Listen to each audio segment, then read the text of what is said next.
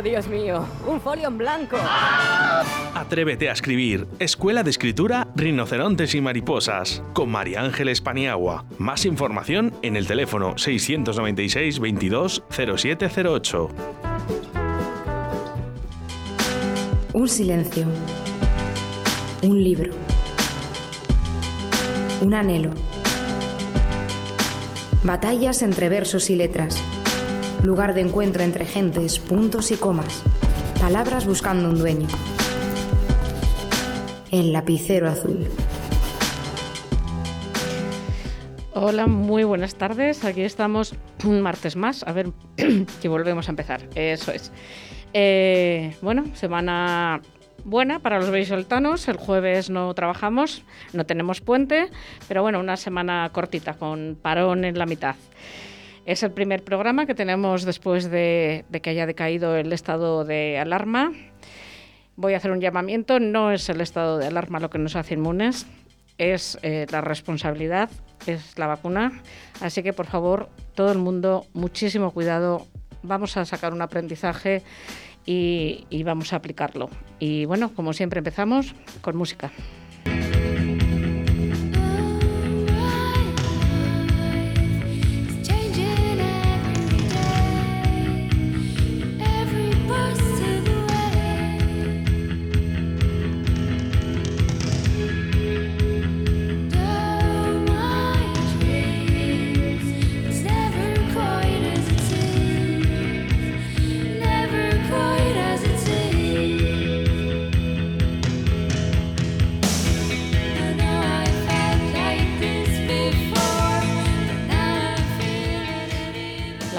Por ti, María, esta canción.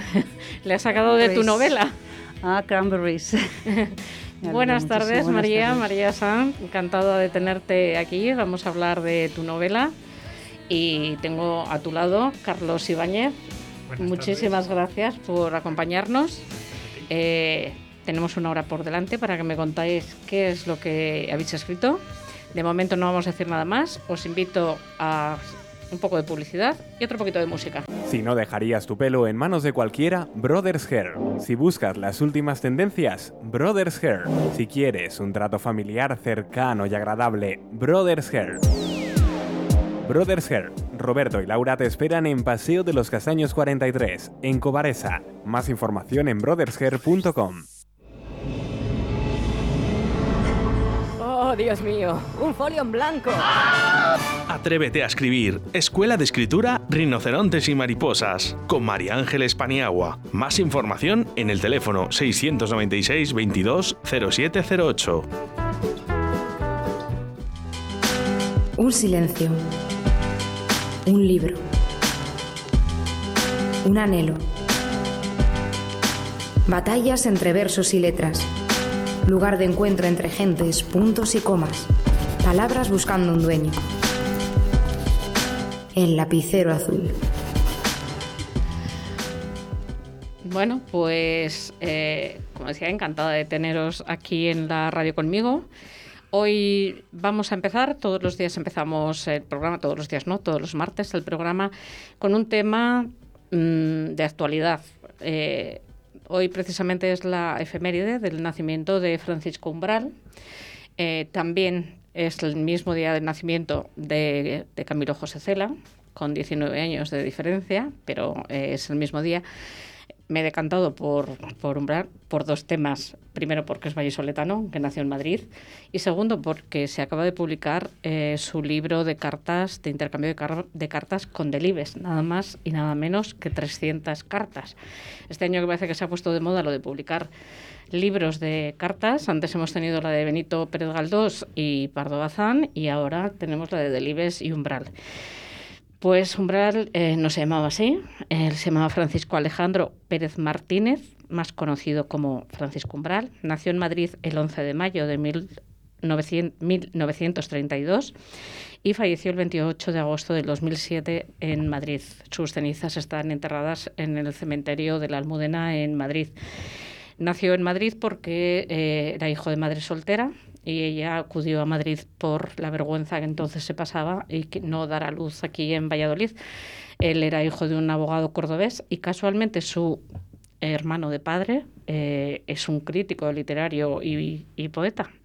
Eh, bueno, él no estudió, parece mentira, no estudió. A los 10 años le sacaron de la escuela porque entonces había que pasar al instituto y había que presentar papeles y como digo, con la madre constantemente quería ocultar esa condición de, madre soltera, entonces antes de presentar los papeles prefirió sacarle del colegio. Pero bueno, era autodidacta, leía los clásicos, leía mm, pues todo lo que podía y con 14 años empezó a trabajar en el Banco Central. Después, eh, de la mano de Miguel Delibes, empieza a trabajar en el norte de Castilla. Eh, también intervino eh, en la radio con esa voz tan profunda que tenía, tan radiofónica, tan característica, y luego, bueno, de la, por orden de Delibes, va a Madrid a hacer un poco de chico para todo. Era un poco el corresponsal en, en Madrid de Delibes. Y, y bueno, pues esas cartas son durante ese periodo que él estaba en Madrid.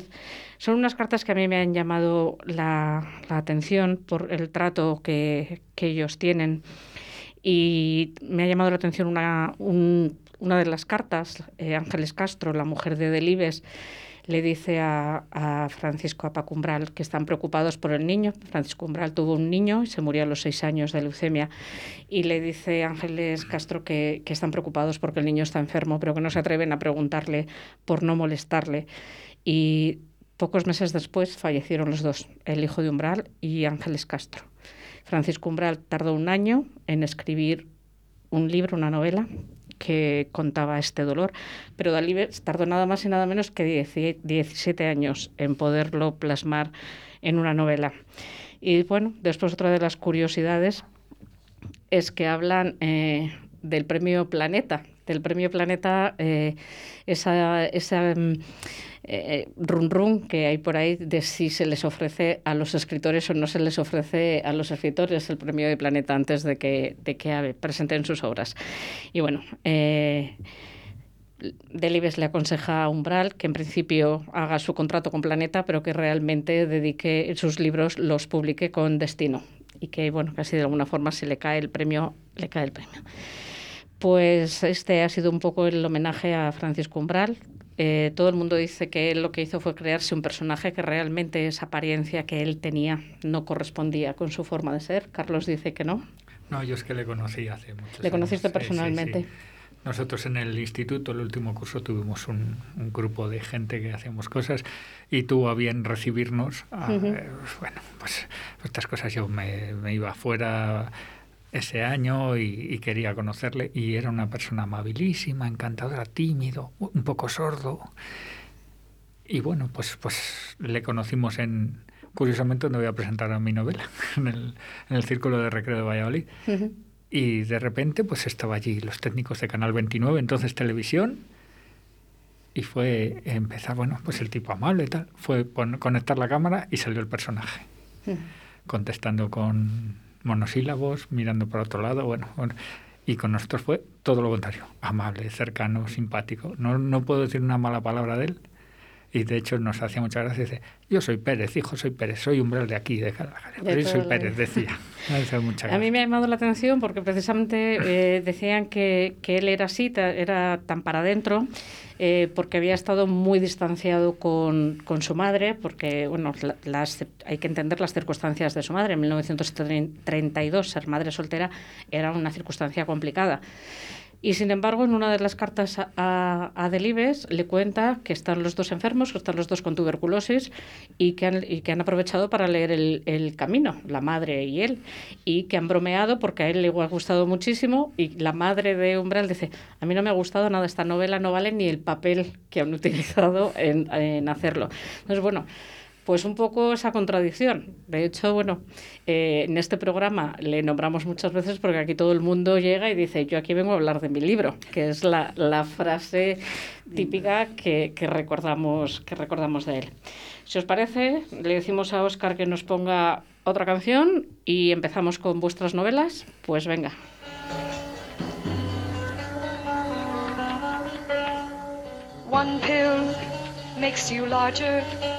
And one pill makes you small. And the ones that mother gives you don't do anything at all. Go ask Alice when she's ten feet tall. And if you go chasing rabbits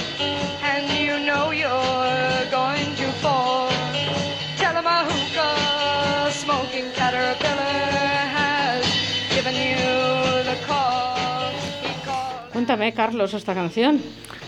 Pues esta canción es que yo soy un gran aficionado a la música en general, pero la música de los años 60 me hizo mucho. Bueno, de hecho he escrito un libro a ver si encuentro un buen editor, porque cuando uno escribe una investigación no quiere que lo publique Manolito o Pepito, sino que sea un buen editor. Y he escrito un libro sobre el Festival de Woodstock, que se llama Paz Petricor y Paroxismo, porque es lo que había. Paz por, por los hippies, petricor por el olor continuo a la lluvia y el paroxismo que era ese festival que fue ese festival antes y después y entre ellos actuaba actuaba este grupo bueno actuaba el, el grupo en el que cantaba Grace Slick que era Jefferson Airplane que era un grupo maravilloso que vendía todo era lo más de lo más en esos años vendía más que los Beatles en Estados Unidos y este María era su dice que grupo sí, ¿tú anterior. los conocías? No, no, pero estaba pensando, es que he leído, eh, ¿Has leído el- sobre ello, Sí. sobre Woodstock, y yo digo, es que conozco muchos y he leído también sobre Woodstock, pero a este en concreto no lo conocía, no. Entonces, pues era el grupo anterior en el que estuvo Grace Slick con su primer marido y su cuñado, que es The Great Society, que es un grupo perfectamente desconocido en España y que a mí me gusta mucho. Yo tengo un montón de discos de estos que no se han publicado en España y que me gusta muchísimo escuchar. Bueno, pues vamos con vosotros. Carlos Ibáñez. Eh, Carlos Ibáñez Giralda, voy a decirlo de Giralda porque luego te voy a hacer una pregunta sobre tu segundo apellido. Nacido en Valladolid, 1971, escritor eh, en toda la extensión de la palabra, con premios en poesía, Juventud en 1989 y 90. También trabajas como guionista. Bueno, vamos a ir luego desgranando todo esto un poquito. Y María, profesora titular de Filología Inglesa en la Universidad de Valladolid. Además de numerosos artículos sobre literatura inglesa, es autora del Universo de los Cuentos de Oscar Wilde. Eh, con la universidad lo has publicado y otras novelas que más adelante también vamos a hablar, entre ellas El final del viaje. Bueno, empecemos con Lazos de Sangre. Vosotros dos, vuestras novelas no tienen nada que ver, nada que ver. Vosotros sí, tenéis muchas cosas en común, entre ellas la universidad. Y bueno, vamos a empezar con Carlos. María, ¿no te importa? Empezamos con Carlos. No, no. Eh, por esos lazos de sangre. Por ¿Qué ese, es? Por, por es- ese perdón, por ese lazo de sangre. Cuéntame. Pues nada, yo estaba trabajando con mi socia en, en Valladolid Patrimonio de la Humanidad. Queríamos hacer Valladolid Patrimonio de la Humanidad. Por distintos motivos que no vienen al caso, no salió adelante el proyecto. Eh, y empezamos a investigar. Y una de las cosas que a mí se me ocurrió preguntarme es de dónde diantres saca el dinero Madrid, que eran 250.000 ducados de oro, que era un dineral, una barbaridad. ¿De dónde saca el dinero cuando en todos los libros pone con un buenismo terrible los comerciantes de Madrid? Y yo digo, ¿cómo es posible que una ciudad que ha perdido dos tercios de su población en cinco años, que tiene una depresión terrible... Perdona que te corte? Carlos. Estamos hablando de cuando se trasladó la, otra vez Sí, la sí. capital de Valladolid a, Madrid. Y entonces yo, mm, me- mi trabajo al, al principio iba a ser sobre el lustro de dorado, los cinco años del- del- la- de la corona en Valladolid con Felipe III. Y surgió esa, esa pregunta. Y a partir de ahí empecé a investigar, a investigar, a tirar de hilos, hasta que descubrí, más, más que descubrí, inferí de dónde había salido el dinero. Porque cuando llegaba al Real Sitio de Esclavos siempre desaparecía. Y de repente en la Ventosilla, en 1605, hay una cacería donde van los tres tratantes de esclavos más grandes que tenía este país, que eran dos portugueses. Entonces recordemos que Portugal era parte del, del Estado polisinodial y de la corona. Y estaba un español que también trataba con esclavos, aunque España tenía prohibido, hasta Felipe IV no autorizó. Empecé a buscar, a buscar ahí y dije, pues aquí hay una novela. Y entonces se me ocurrió hablar de todo el gobierno de Felipe III, evidentemente centrado en por qué perdió la corona, Valladolid, o de dónde salió el dinero. Pero decidí escribir una novela donde el personaje masculino fuese un auténtico asesino, un, un soldado de tercios que deja el tercio por un problema, pero él sigue matando hasta que, bueno, pues la, la suerte o la mala suerte le, le lleva a Valladolid, a ese Valladolid imperial, donde, en fin, donde el Palacio Real de Valladolid era la Casa Blanca y donde todo acontecía. O sea, cuando digo todo es absolutamente todo. Desde la primera gramática en quechua que se editó en Valladolid hasta los derechos humanos, el nacimiento de los derechos humanos, todo eso que no sé por qué esta ciudad no, vamos, y ni esta provincia ni este territorio reclama como propia cuando debería. Y, y Pergeño, un personaje oscuro, masculino, muy masculino al estilo del siglo XVII, no, no nada de las gafas de ahora del siglo XXI, esto de los lenguajes inclusivos y estas cosas. Ayer leí con mi niña eh, juglares y juglaresas. Digo, ¿cuántas juglaresas habría teniendo en cuenta la cantidad de desalmados que había en los caminos y lo mal señalizados que estaban? Las pobres que las harían de todo. Perdona que lo vamos a dejar ahí porque es una pregunta que tenía preparada para María, pero te has adelantado. Porque, eh, porque en, tu, en tu novela, a ver si lo pronuncio bien, la expectación de Tarun Misra, está bien, Perfecto, perfecto. eh, que ahora nos vas a contar, de- sí haces una crítica al, al lenguaje Inclusivo. inclusivo. Y además, la semana pasada, imagino que sabéis que en Francia el gobierno francés ha prohibido que en los colegios se utilice el lenguaje inclusivo. Y me ha, me ha hecho gracia porque tú en tu novela haces una crítica. Bueno, eh, creo que en esta y en alguna más. Eh, Yo, eh, para mí es un problema que estoy sufriendo como profesora en la universidad. Como profesora de la universidad, eh, los trabajos de fin de grado, las tesis doctorales, están obligadas de alguna manera a ser inclusivas y es imposible. O sea, es imposible serlo, eh, porque en un momento dado puedes decir los alumnos y las alumnas, pero cuando tienes que hacer luego un, adjetivo que concuerde, ahí ya pierdes la inclusividad. Y además nadie hablamos así. Nadie, eh, con lo cual eh, yo no estoy de acuerdo. O sea, cuando empecemos a hablar, eh, eh, a mí me parecería bien que pueda haber jueces, juezas, médicos, médicas, profesiones que antes habitualmente no eran de las mujeres que se puedan hacer en femenino, pero utilizar el masculino como eh, por economía. Es que el, Es el lenguaje lenguaje, es economía y además nos entendemos Me vas a todos. permitir que sí. estaba buscando en la página La 42 cito. de tu novela. Dice, los autores, haciendo esta crítica, dice, los autores y las autoras teatrales británicos y, y británicas afincados y afincadas en Londres de la década. O sea, yo eh, comparto contigo. eh, que el lenguaje inclusivo igual está muy bien. Voy a, me voy a meter en un charco que últimamente lo hago con frecuencia. Igual está muy bien para un discurso político, pero en un aula es muy complicado. El alumno pierde, mi opinión, que la docente Sí, eres sí. tú. No, no, no. El alumno pierde el hilo, mm, la profesora pierde el hilo y al final no sabemos de qué estamos hablando. Mi opinión. Yo, y ya me voy a meter todavía un poco más allá, sustituirlo por la, la terminación E, ya me parece eh, tremendo. Una aberración. Entonces, bueno, continuamos con los juglares y las juglaresas.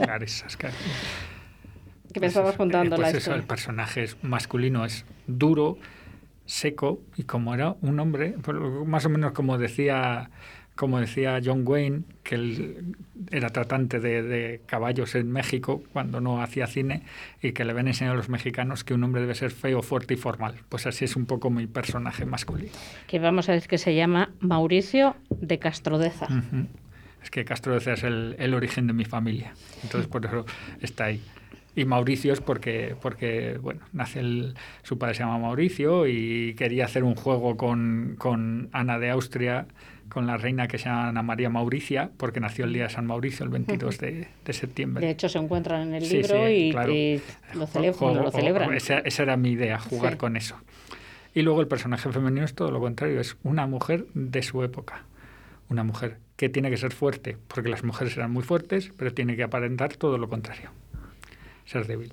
La casan porque su madre se muere de, de fiebres puerperales a, a los dos días de nacer, la crían las monjas en, en Santa Catalina de Siena, que por cierto aprovecho para decir que si Valladolid ha recuperado Santa Catalina de Siena es porque nosotros hicimos un informe pericial muy estricto para recuperarlo y el Ayuntamiento de Valladolid nos hizo caso. Luego han salido no sé cuántos a colgarse medallas, pero Ahí estuvimos tres personas, Toño Yuela, Pilar Cañíbano y yo, trabajando en eso para, para que sea. Y ahora lo hemos recuperado para Valladolid, pero no saben qué hacer con ello. De hecho, quieren poner la Fundación del IBES allí, que me pareció un horror monumental. Fundación, perdona. La Fundación del IBES allí, Ah. cuando debería ser un centro de interpretación de la vida monacal, como han hecho otros países, y, y sería un sitio estupendo. Pero bueno, yo ahí no me meto, son cosas de políticos. Yo puedo hablar de lo que hablo.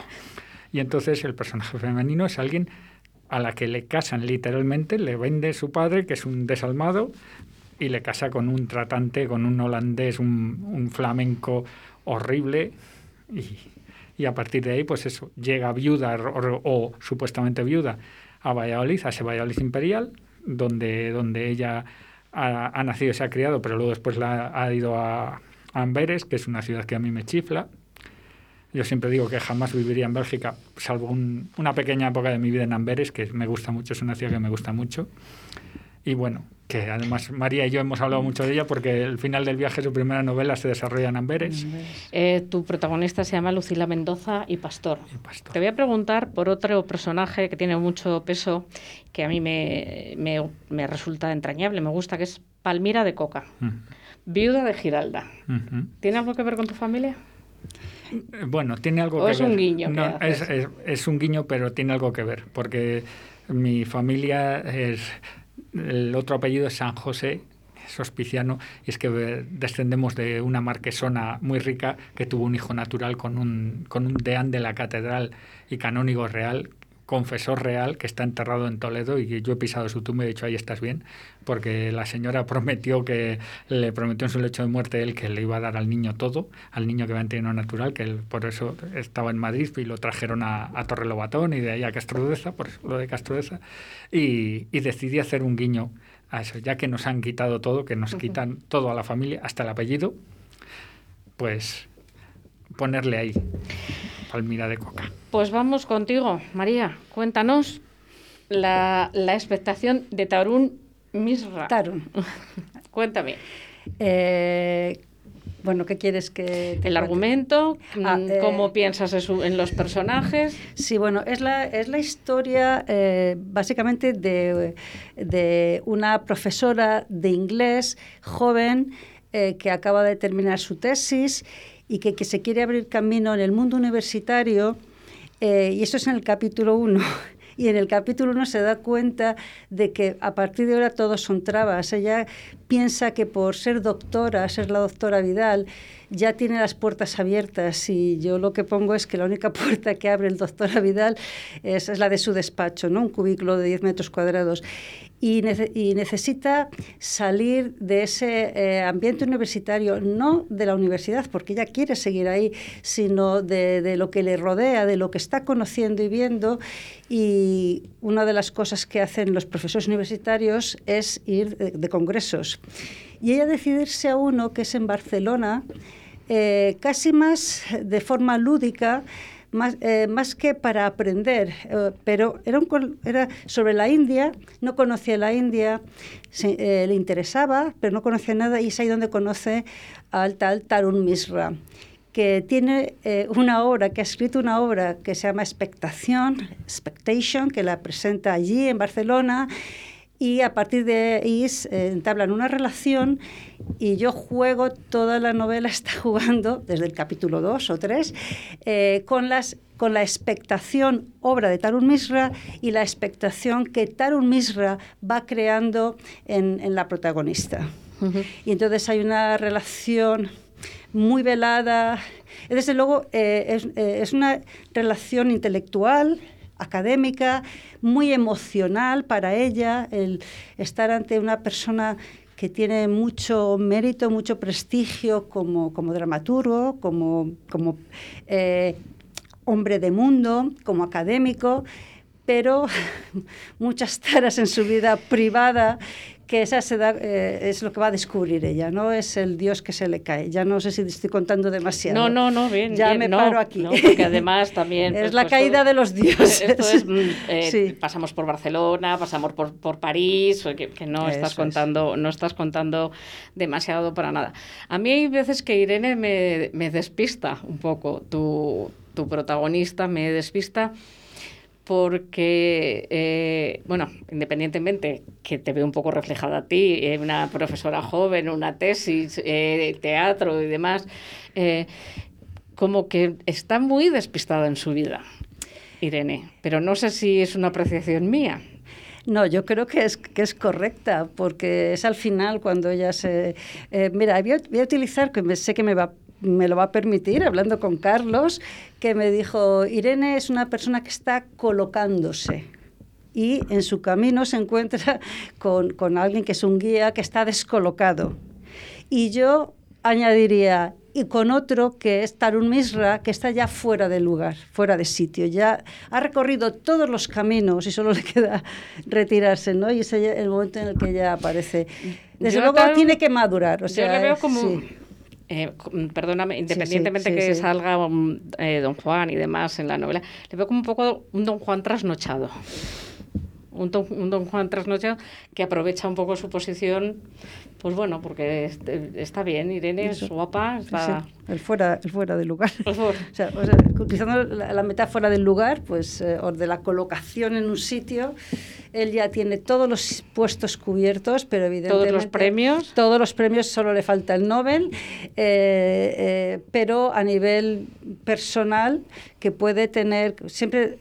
personajes tan públicos, tan representativos, se supone que está, él está muy relacionado con el teatro, yo siempre digo, estará relacionado eh, con una persona así, tiene que estar, cuando yo escribía, se supone que estará rodeado de, de actrices muy guapas. Y él, como dramaturgo, como director, pues tendrá sus relaciones con ella, pero eso es una imaginación mía como escritora que me imagino que Irene también la tendría. Eh, ¿Y qué papel juega ella? Bueno, pues de todas formas, un día hablamos, estuvimos aquí Sí. un día hablando de la erótica del poder, que yo creo que es un poco lo que tú estás que- mm, queriendo dar a entender, esa Sí, sí, sí. erótica que, que desprende eh, el que puede manejar el poder, el que se supone que lo tiene. Y, y bueno, me- a mí me parece un tema muy interesante, pero os invito a escuchar otro poquito de música.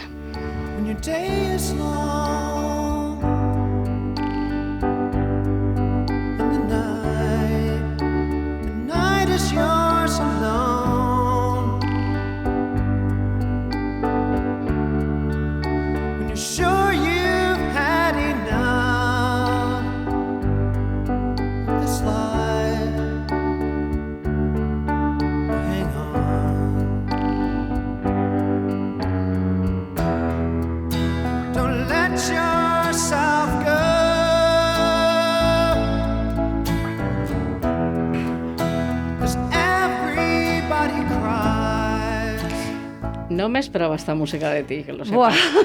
se me ha puesto la piel de gallina. O porque- sea, que lo sepas que no me, no me la esperaba para nada y bueno, me ha sorprendido. Me imagino que a mi, a mi técnico también le estará encantando la música de hoy. Está muy, muy buena la música. ¿Por qué no te la esperabas? Si te lo puedo preguntar Pues, a ti. pues no lo sé. Tú fíjate, porque muchas es una tontería y es, es que las, las apariencias engañan, engañan. Dos veces que he estado contigo en la presentación de tu libro tomando una caña y pues no se me esperaba otro tipo de música. Pero lo- mira, lo veníamos hablando que hemos venido juntos, eh, que yo le decía que en el otro programa que hago por las mañanas, en un lugar de la panza, eh, me toca adivinar las canciones que han decidido los invitados y que ya hemos hecho un juego y le decía a Carlos que no me dan ni una pista, que yo los tengo aquí sentados y ninguno ninguno levanta la mano para decir que es la mía, entonces me toman el pelo. Entonces, lo difícil que es eh, a la apariencia de una persona adjudicarle una canción. Entonces, no sé por qué razón, pues no esperaba este tipo de música, pero me ha sorprendido gratamente. Me ha sorprendido gratamente. Eh, ¿Cómo has hecho para toda la documentación, todo lo que has contado, los comerciantes, el dinero, todo el tema de los esclavos que lo desconocíamos? Yo creo que todo el mundo eh, desconoce el tema de la esclavitud en España. Mm, Bueno, es que en España somos muy duchos a la hora de tapar nuestras miserias. Eso sí, si fuese el de enfrente, el de enfrente sí es miserable, pero nosotros no. Mm, en eso, mm, bueno, además en eso tiene mucha culpa la Iglesia Católica, porque recordemos que Sevilla está llena de iglesias barrocas gracias al- a los beneficios, pingües beneficios que daba el comercio de esclavos. Y ellos siempre han dicho que es que venía de América muchas cosas. No, no, ustedes ganaban muchísimo dinero el comercio de esclavos que venía sobre todo con cuando Portugal era parte de la corona. Recordemos que el Real Sitio de Esclavos de España estaba en Sevilla y luego estuvo en Madrid, pero el primero estuvo en Sevilla, aparte de Lisboa, que es el que dice todo el mundo. No, no, cuando se fueron, no, oiga. Recordemos que en el, en el Alcazarejo de Madrid, donde vivía Felipe IV, entraban todos los días no menos de 800 esclavos. O sea, 800 personas. Bien es cierto que la ley de esclavos española era muy pía, porque obligaba al estipendio, es decir, tenía que pagar para poder comprar su manumisión. El esclavo podía, y en teoría no se podían separar a familias, ni se podía, si una mujer estaba embarazada, se buscaba al esclavo del que estaba embarazada para casarse con él o vivir con él. Todas esas cosas se cristianizó a todos. Bueno, era una ley de esclavos no tan salvaje como la de Estados Unidos, ni mucho menos como la de Holanda, que era, vamos, lo de los Países Bajos, entonces Provincias Unidas, era, pues con perdón, como un tratamiento de ganado, pero peor. Es lo peor. Yo siempre digo que, que hay países que deberían mirar hacia abajo todos sus ciudadanos eternamente por los desastres que ha hecho con la humanidad. Los franceses por lo que han hecho en África, yo voy a África y veo lo que han hecho. O sea, me comí un golpe de Estado en, en Costa de Marfil una de las veces eh, allí. En Costa de Marfil era porque Gabo, el que era presidente, discutió un día en un foro con Sarkozy y Sarkozy empezó a apoyar a Ouattara, que era la oposición, y a, y a armar a los, a los rebeldes contra él. O sea, los holandeses, porque crearon una compañía, es decir, la compañía de Indias Occidentales era la que llevaba, ellos llamaban quincalla a las personas, a los negros los llamaban quincalla para llevarlos desde África hasta las colonias. Portugal, que fue el primero, porque era el que podía entrar en, en África por el, por el famoso acuerdo de, de Tordesillas, del Tratado de Tordesillas, y, y creo que detallo cuánto costaba cada esclavo en Sevilla, que se vendía en los graderíos de la Catedral de Sevilla, se vendían los esclavos, ¿eh? Por eso tiene esas iglesias Sevilla tan maravillosas, de los pingües beneficios que daba la esclavitud. Pero cuéntame, ¿cuántas horas de documentación has hecho? Pues dos años. Mira, María, Pues- María estaba ahí. a- No, porque todas las novelas eh, requieren muchísima, muchísima documentación, aunque no sean históricas. No, no estoy de acuerdo Pero es que cada palabra casi tienes que documentarla. O sea, que yo me imagino que una como esa, eh, cuando, pues que no sé, ¿cuántas páginas tiene tu novela? 200, y pico. Pues que tendrá 2.000 páginas de documentación, seguramente. Y más, A ver, eh, perdona que os corte. La documentación en una novela, sea lo que sea, es fundamental. Yo eh, cuando siempre lo nombro porque para mí fue de las primeras lecciones que aprendí con Rubén Abella, que fue- era mi profesor de escritura creativa, y él lo decía, eh, que me vais a decir que no hace falta, pero con que un lector mm, pille un gazapo, se ha arruinado la, la novela por dos razones, porque ese lector ya se sale de esa novela, ya no se la cree, y, y porque va tu prestigio en ello. O sea, hay que documentarse. Yo mm, mm, muchas veces Google no es, mm, No es eh, se queda muy pequeño para documentar una novela. Perdona. No, no, no, ni mucho menos, no. Pues, pues yo qué sé, son dos años y medio de investigaciones. Dos años y medio de Dos años y investigación. medio de investigación. Y de todo, o sea, mm, desde tipos de caballos, caballos que había entonces, Sí. ah, o sea, hablo de los Gotland, de los Jutland, hablo de, de, de Gorgófone, de la, de la yegua de la yegua del protagonista que, que es de raza barroca, que es la previa a la raza española, porque no había raza española, se creó después para llevar, pues, pues eso, si no te documentas, metes la pata. Sí. Ves, pues eso, ves un pastor alemán como ves una raza creada en, mi- en el siglo XIX, ves a un pastor alemán en, en películas como Gladiator que dices, madre de Dios. Te voy a contar otra anécdota, hoy que estoy de anécdotas. Mi, yo escribí mi primera novela, mi segunda novela eh, tiene muchísima importancia la lluvia y yo he buscado cuántos días ha llovido en Madrid durante determinado tiempo porque tengo que hacer que llueva Ujú. en la novela en determinados días y no quiero que, que nadie me diga, aquel día no llovió. Sí, sí. Me lo... ¿Tú estás de acuerdo? Totalmente, totalmente. sí. Así, Es es así así. escribimos todo, ¿verdad? Mm. Si ponemos alguna fecha, si cae en viernes, si cae y hay una fecha. No, no, no, es fundamental, hay que mirarlo. Estoy, Sí, sí, sí. estoy de acuerdo contigo. Hay dos personajes que todo el mundo conoce o debería conocer que aparecen en tu novela, que son eh, Miguel de Cervantes y Rubens. ¿No te da un poco de vértigo poner voz a esos personajes en tu novela? No, todo lo contrario. Creo que es el escaparate. Es decir, Valladolid tiene la inmensa mala suerte de tener políticos con vocación madrileña, no vallisoletana. Entonces, como me he hartado, y me da igual el partido, porque me he entrevistado con todos a lo largo del tiempo y son gente muy cercana, muy amable, muy maja. Yo tengo muy buen trato con los que han mandado políticamente en cultura en los últimos años, pero no sé por qué tienen esa vocación madrileña todos en vez de vallisoletana o castellana. Es decir, yo siempre recuerdo que le enseñé a un, a un consejero de cultura lo que era Madrid cuando Valladolid empezaba a ser la ciudad por excelencia.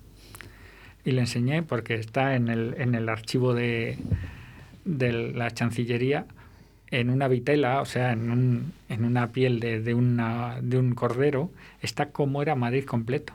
Digo, 3.100 personas. Aquí vivían todos. Digo, y ahora estáis supeditados a esto. Digo, cuando estos eran 3.100 y no eran nada importantes, digo, Valladolid ya había estado, ya se hablaba de Valladolid en cuatro continentes. Digo, cuando lleguéis a, esa, a centraros en lo importante que somos y que hemos sido, dejaréis de pensar tanto en Madrid, en no sé por qué, en esa idolatría al- a la capitalidad, a un, a un, no sé, a una aceleración centrípeta cuando debería ser centrífuga por cómo está diseñado el Estado español. Y por eso hablo de Cervantes y de Rubens. De Rubens, porque es el que trajo realmente el, el barroco a España. El trajo en Valladolid. Igual que otro, otro vallisoletano de adopción que nunca se cuenta, que es Berruguete. Alonso Berruguete fue quien trajo el, el renacimiento real a, a España. Pues Rubens lo trajo a través de sus cuadros siendo embajador del, del duque de Mantua durante un año. Y Rubens pintó muchísimo en Valladolid. Se, sa- se sabe que por lo menos pintó 40 cuadros. Hay uno en Valladolid. Uno. A alguien se le va a caer la cara de vergüenza. O que los cuadros de, de Pantoja de la Cruz, que también aparecen en la, También novela, aparece en la novela. nacido en Valladolid, pintor vallisoletano, manierista maravilloso, que tiene hasta una estancia propia en el Kunsthistorische Museum de, de Viena, y que aquí tenemos los cuadros, 22 cuadros tiene el, el Museo del Prado metidos en cajas. Y que no haya pedido nadie en Valladolid ser subsede del, del Museo del Prado y tener esos cuadros, tanto los de Rubens como los de...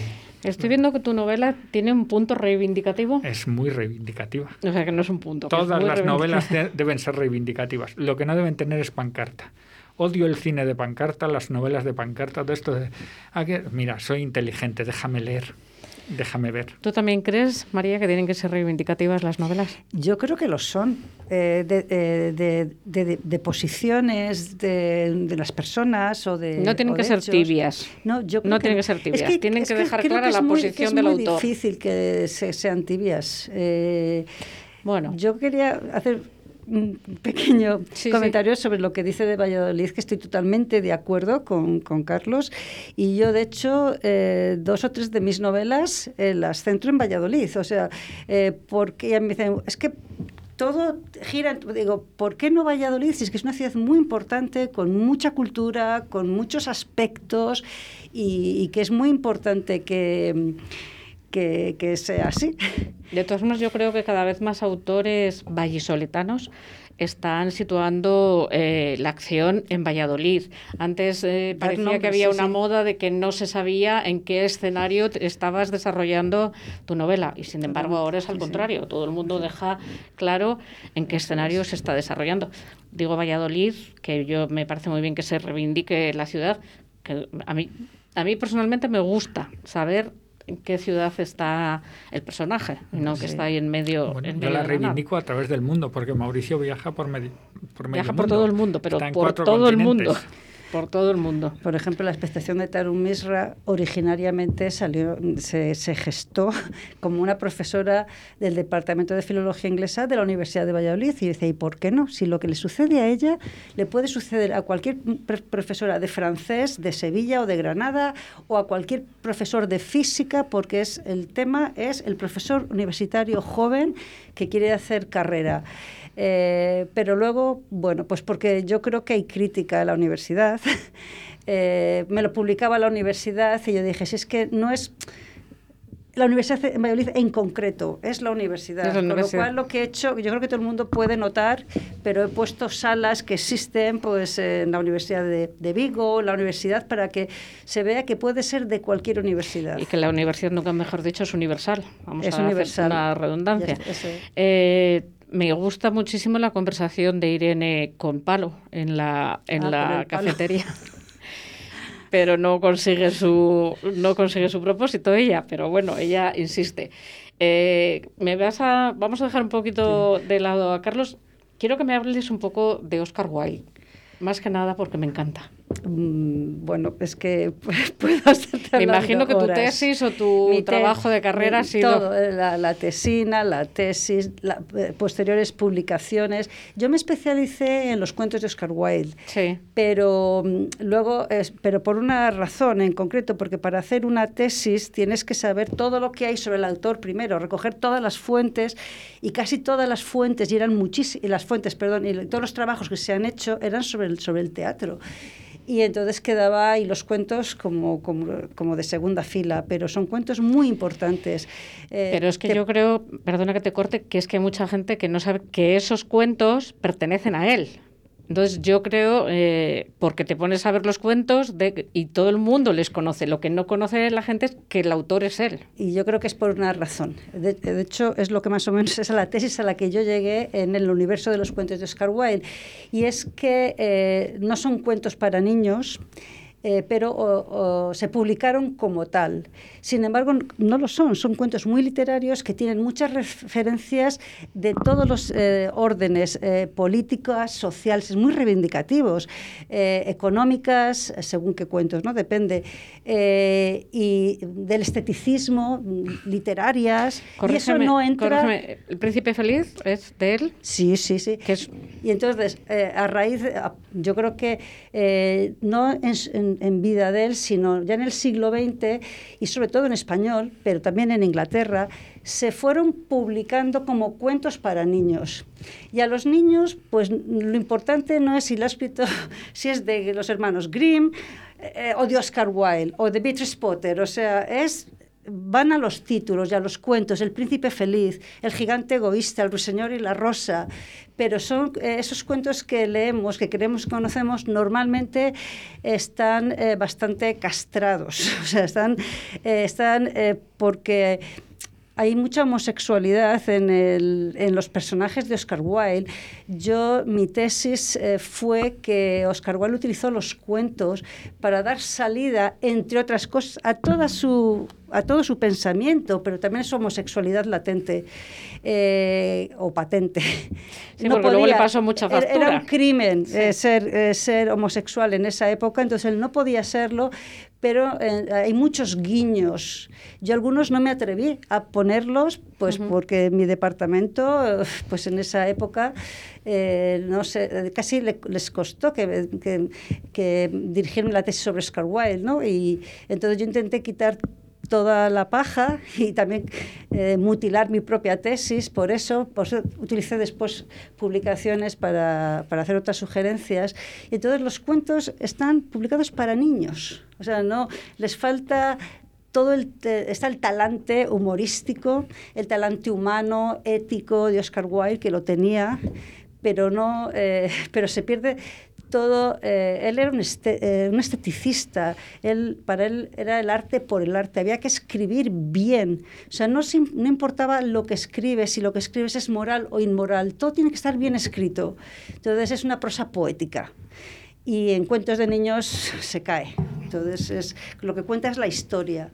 Y yo creo, por todas las traducciones que he manejado, porque yo luego trabajé sobre la traducción de los cuentos de Oscar Wilde, cómo se hacían, yo vi que todas estaban mutiladas por eso, para hacerlos más pasables a los niños. Ya el título ya no importaba, eh, perdón, el autor, ya lo que importaba era el príncipe feliz, por ejemplo. Y ya sabes que luego llega Disney y nos los termina de, de dar la vuelta. Exactamente, Pero, pero bueno.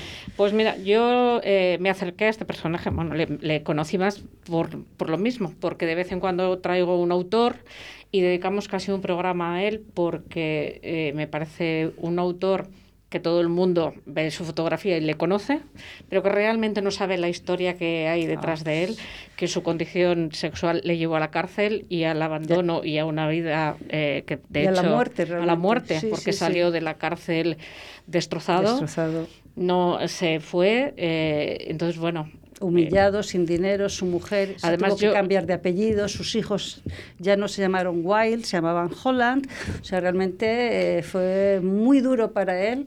Yo creo que él jugó ahí un pulso que creía que iba a ganar con su, con su inteligencia, porque era tremendamente inteligente y muy burlón. Y y, eh, era, un, era un genio de, de la palabra. eh, dicen los que le conocieron y, y de los que le conocieron, hablamos dos premios Nobel, pero muchísimos escritores de la época que era mucho mejor conversador que escritor. O sea, él sabía que se ganaba la gente eh, en, en una conferencia, en una, en una mesa, tomando café, tomando vinos.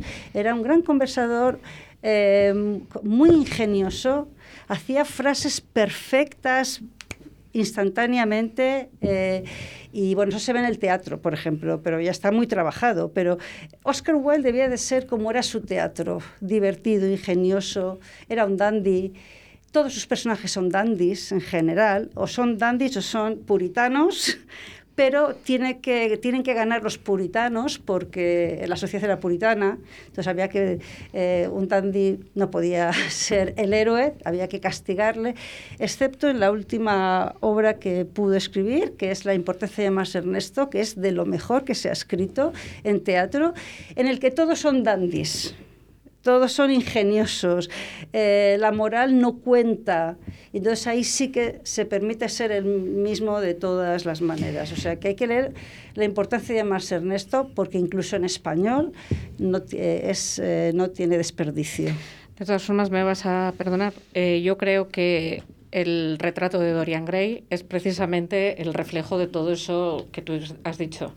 Eh, de cara al público él era uno y el retrato estaba mostrando toda la realidad por detrás. Vamos con otro poquito de música y descansamos un poco de hablar. Venga. It's been seven hours and fifteen days since you took your love away.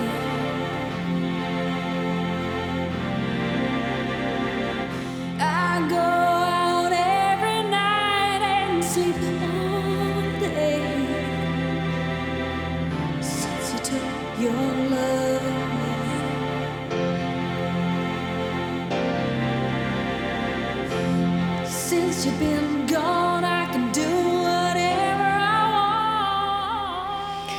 Pues muchas gracias por todo lo que nos te, te gusta también. A ver, me has dado las pistas tú porque Sí. están en tu están en tu novela. Me lo has puesto muy fácil.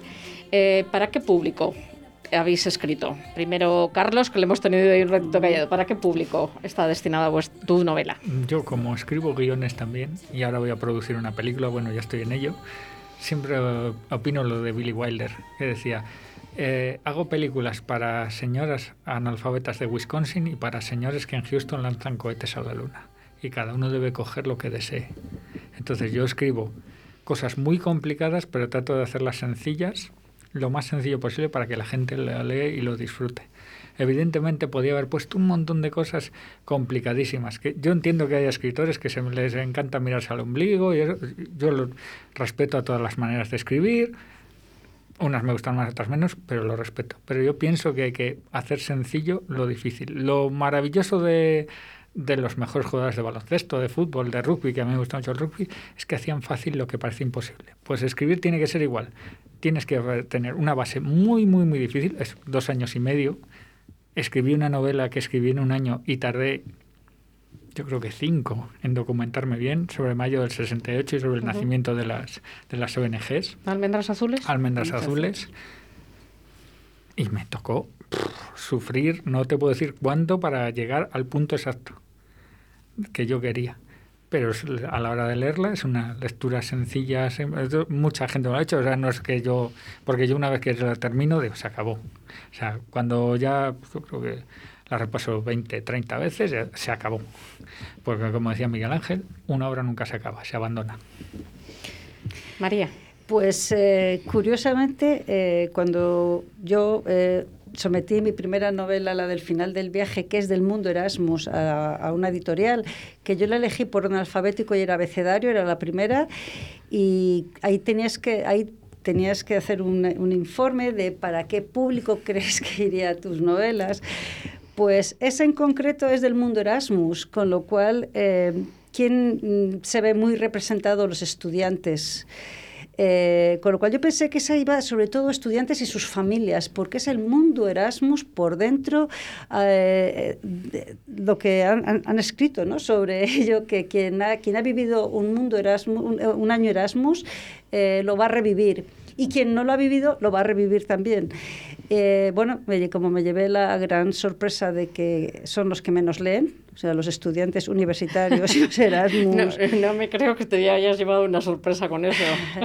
No me, Pues no me lo creo, me la María, que te hayas llevado no, una sorpresa. que leen poco, pero cuando es una novela específica, una novela que además se anuncia como una novela que va directa al corazón del lector, se ha leído bastante. Por ejemplo, la Facultad de Educación era- fue el libro más que más sacaron en la biblioteca durante dos o tres años.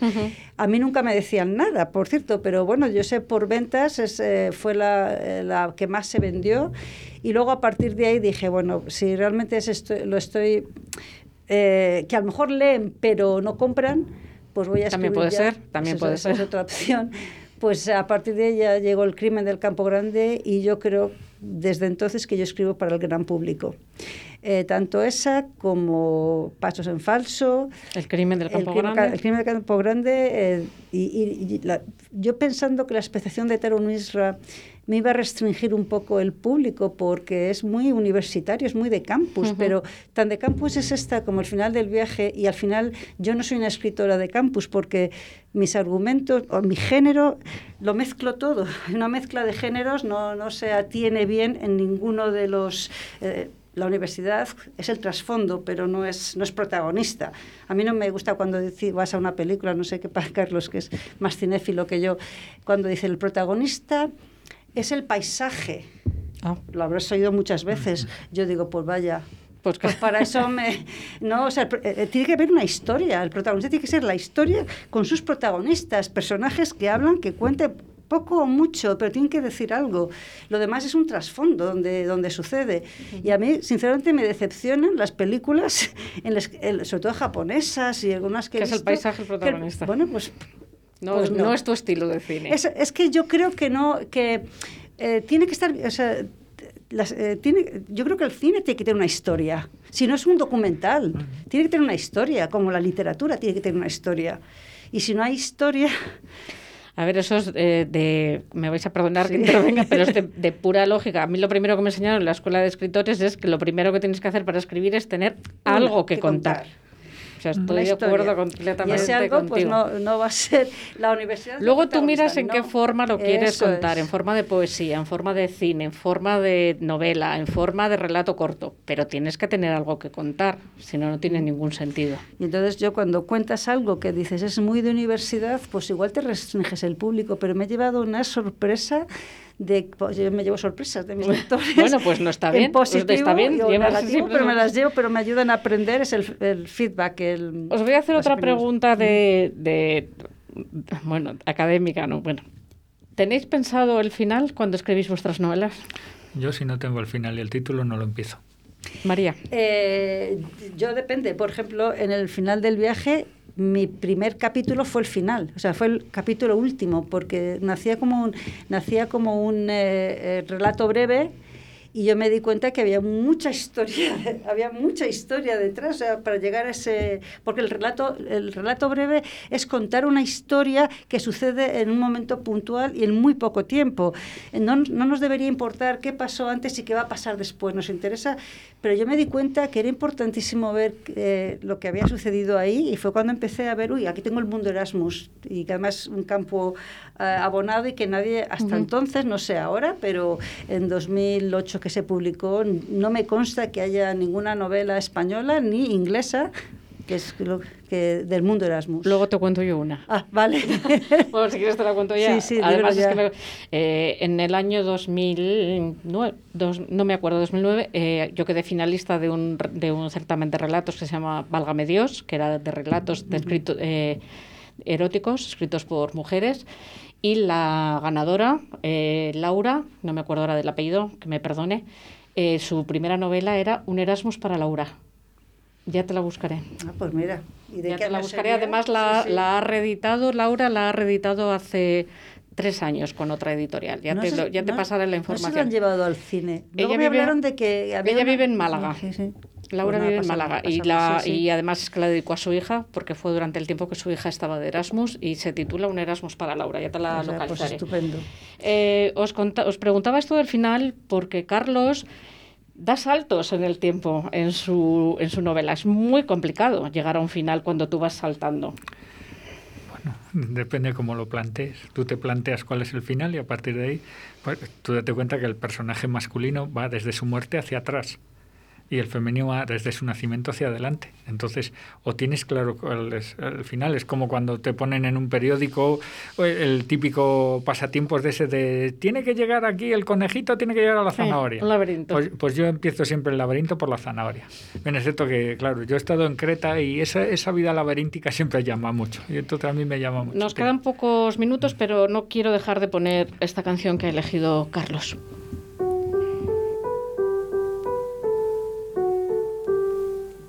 For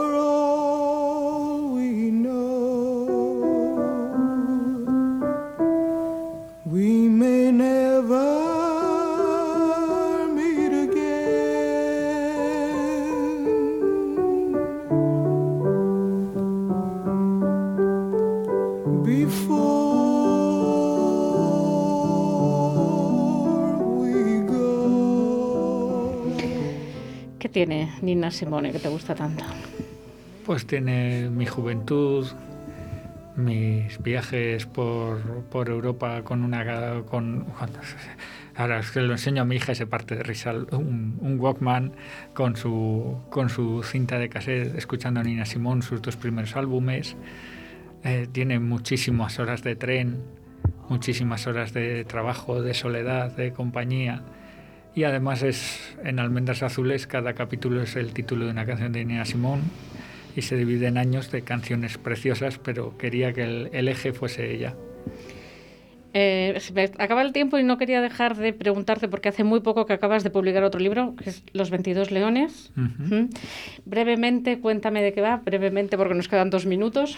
un, un asesinato de un rector en la universidad en el siglo XVII y curiosamente es exactamente igual que otro asesinato que hubo en el siglo XVI, cincuenta y tantos años antes, y llaman a un investigador que cuando era jovencito, jovencito, eh, sabía de eso, de ese tema, pero no le habían dejado. Y ahora de señor mayor le llaman porque él tenía información sobre eso. Conecta y empieza a ver asesinatos. Y siempre cuento lo mismo. Cuando me preguntó mi socia, ¿por qué escribes este libro? Digo, ¿no decía Humberto Eco que siempre quería haber matado a un monje y que por eso escribió el nombre de la rosa? Pues yo siempre quise matar a un rector y aquí mató a dos. Os voy a hacer preguntas rápidas, porque nos queda nada, un poquitín. Eh, libro que recordáis de la infancia. Uy, yo todos los de Enid Blyton, que entonces era Enid Blyton, las Torres de Mallory, ya me, podría, me, me gustaría poder decir que los clásicos y demás, pues yo llegué a los clásicos a partir de los 16 o 17 años, pero de la infancia las... Carlos. las- Yo creo que el primero que recuerdo así, Viaje al centro de la Tierra. De Ejército de la Tierra. ¿Libro que tenéis ahora en vuestra mesilla o en vuestro lugar de lectura? Pues yo, eh, eh, es uno de... Ay, ay, por Dios. Eh, me- me- eh, por Dios. Carlos, mientras lo sí. piensa María, Ah. es que se nos va el tiempo. Sí, yo ahora tengo Mejor Productor, que es una novela norteamericana. Yo leo muchísimo la literatura norteamericana y luego le estoy releyendo eh, unos, uh, unos ensayos que, bueno, del diario de, de Anais Nin, Los expurgados, los inexpurgados. Sí, el, el catolicismo contado a las, a, a las ovejas, me parece que se titula. Yo, nada, es que llevo 20 páginas, pues todavía de, de- de Eh, Slava Galán. Próximo proyecto, María. Pues mira, en estos momentos está ya en manos de una editorial que le ha aceptado, se llama El Bal- El Balcón de Julieta, que es una novela, eh, es- bueno, es erótica y, y romántica. Eh, ellos dicen que es pura romántica porque el amor de principio a fin es el protagonista. Y, por ejemplo, cuando decías que eh, nos parecemos muy poco como escritores, Carlos y yo, sin embargo, eh, cada uno escribiendo en nuestra casa con nuestras ideas, cada capítulo está dominado por una canción, no, no una sola, sino de, de muchas canciones, y ahí hay eh, bueno, un elenco más de canciones, hay muchísimo elenco de canciones, como si fuera bandas sonoras. Carlos. Yo, se- si todo va bien, saldrá a final de año. Se llama La inadvertida armonía del trébol y es una novela en la que denuncio lo que es la Unión Europea, el cachondeo que es la Unión Europea. Cada capítulo, un capítulo se desarrolla en el sur de Europa y otro en el norte y son todo triángulos, por eso se llama el trébol, porque hay que buscar el, el triángulo, el ángulo que pega con el siguiente capítulo. Y uno se desarrolla en el norte y otro en el sur. Pues no me queda más que daros las gracias. Encantada de que haberos tenido aquí, de todo lo que me habéis enseñado y os dejo con Pavarotti, nada más y nada menos. Yapma, yapma, yapma. Yapma, yapma, yapma, yapma, yapma. Duri, duri.